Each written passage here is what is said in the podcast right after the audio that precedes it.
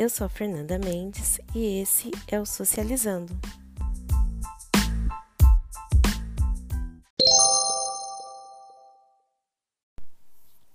E dando continuidade à série Mulheres Visíveis, e em comemoração do Dia Internacional dos Povos Indígenas, decidimos falar de algumas dessas mulheres.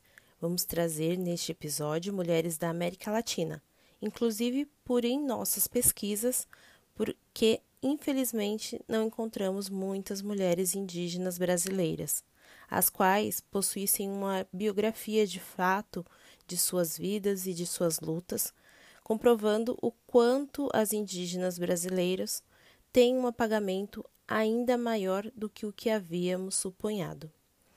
Outra coisa que queremos esclarecer é que geralmente vamos falar de mulheres já falecidas e que poderiam ser esquecidas.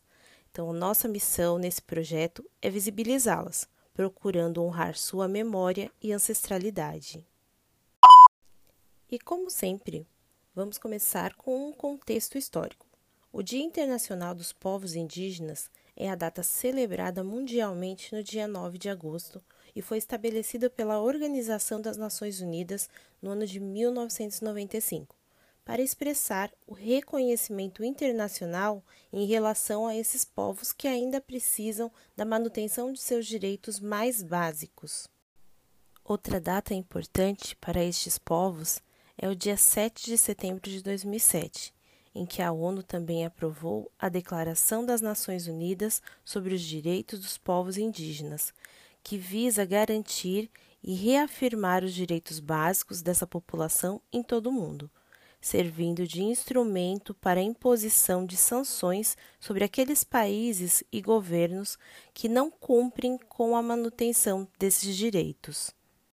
Entre os pontos defendidos por essa declaração, podemos destacar algumas afirmações, como, por exemplo, os indígenas estão totalmente inseridos na Declaração Internacional dos Direitos Humanos, são iguais perante os demais povos e não podem sofrer qualquer tipo de discriminação.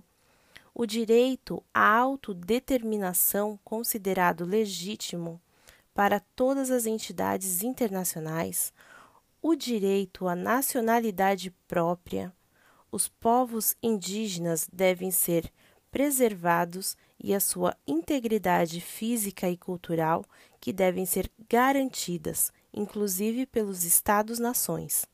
E a população em questão não pode ser removida à força de seus territórios. Embora tenham tais direitos garantidos e reafirmados, Ainda em pleno ano 2020, estes povos sofrem um verdadeiro genocídio, promovido por todos os tipos de explorações capitalistas, com ocupações irregulares de poceiros, garimpeiros, dessa gente que não se preocupa com nada além de lucrar. Domitila Tchungara Domitila Barrios Chungara nasceu na comunidade de Catavi, na Bolívia, em 1937. Com 10 anos de idade, perdeu sua mãe para exploração do trabalho na mineração, tendo que cuidar das suas cinco irmãs menores, enquanto seu pai trabalhava fora o dia inteiro. Em 1952, já esposa de um trabalhador mineiro, foi parte do Comitê de Amas de Casa do Distrito Mineiro, onde, por meio de sua liderança, que já era evidente, passou a ser secretária-geral dessa organização. Em junho de 1967, o presidente René Barrientos Ortunho enviou um contingente militar às comunidades de Catavi e Lhalhágua para reprimir as reivindicações dos mineiros contra a exploração e os abusos dos grandes empresários, ato conhecido como Massacre de San Juan. Depois do ocorrido, Domitila, naquele momento grávida, foi presa e torturada pelos militares. Em decorrência destes abusos, acabou perdendo seu bebê. No ano de 1975, participou na tribuna do Ano Internacional da Mulher, realizada pela ONU, sendo a única mulher de classe operária que assistiu ao evento. Três anos depois, iniciou uma greve de fome, a que se aderiram rapidamente dezenas de pessoas de todo o seu país, que culminou com a queda do então ditador Hugo Banzer.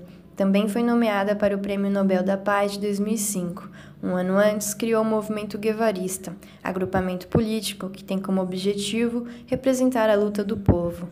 Em 1978, foi candidata à vice-presidência ao lado do camponês Cassiano Amúrio, em representação ao hoje extinto Frente Revolucionário de Esquerda, e ainda que em termos eleitorais não tenham sido exitosos, marcou toda uma meta inaugural no processo democrático pois na figura de Domitila se sintetizaram causas que ainda hoje mantêm plena vigência, como a participação das mulheres, os camponeses e os operários na condução da Bolívia. Em 2003, aos 74 anos de idade, faleceu de câncer de pulmão na cidade de Cochabamba. O governo boliviano a condecorou de maneira póstuma com a Ordem del Condor de los Andes a distinção foi dada pelo então presidente Evo Morales, quem chegou ao Vale para render homenagem à dirigente das mulheres mineiras. Domitila Barrios Bárcia foi mãe de sete filhos e autora de dois livros autobiográficos, Se Me Permitem Hablar e Aqui Também Domitila, que tiveram difusão mundial.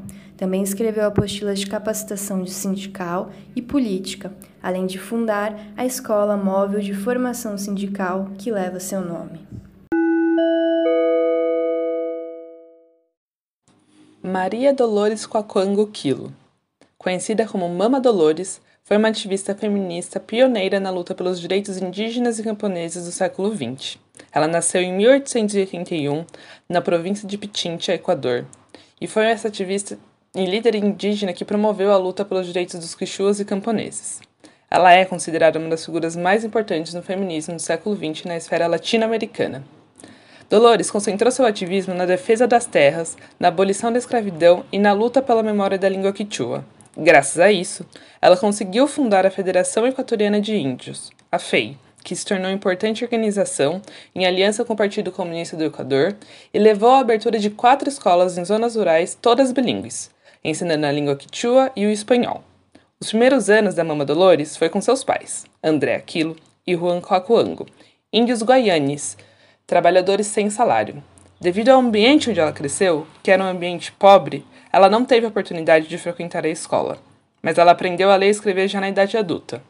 A sua família vivia na pobreza, junto de outros camponeses da região, que herdaram muito das referências culturais, identidade e idioma quichuas. Aos 15 anos, começou a trabalhar como empregada doméstica na fazenda onde seus pais trabalhavam. Ela queria liquidar as dívidas que eles tinham. E é nesse lugar onde ela vai ver de maneira mais escancarada e sentir na pele as desigualdades entre a vida dos proprietários e a dos povos indígenas. Foi também ali que ela aprendeu o espanhol, um idioma que ela usaria depois para espalhar suas ideias anos depois, durante sua vida como ativista.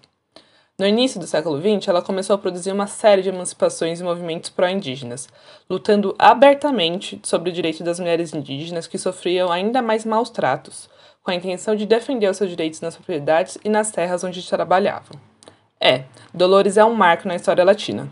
Ela se destacou por ter um discurso enérgico em quichua e espanhol, bem como por sua capacidade como líder.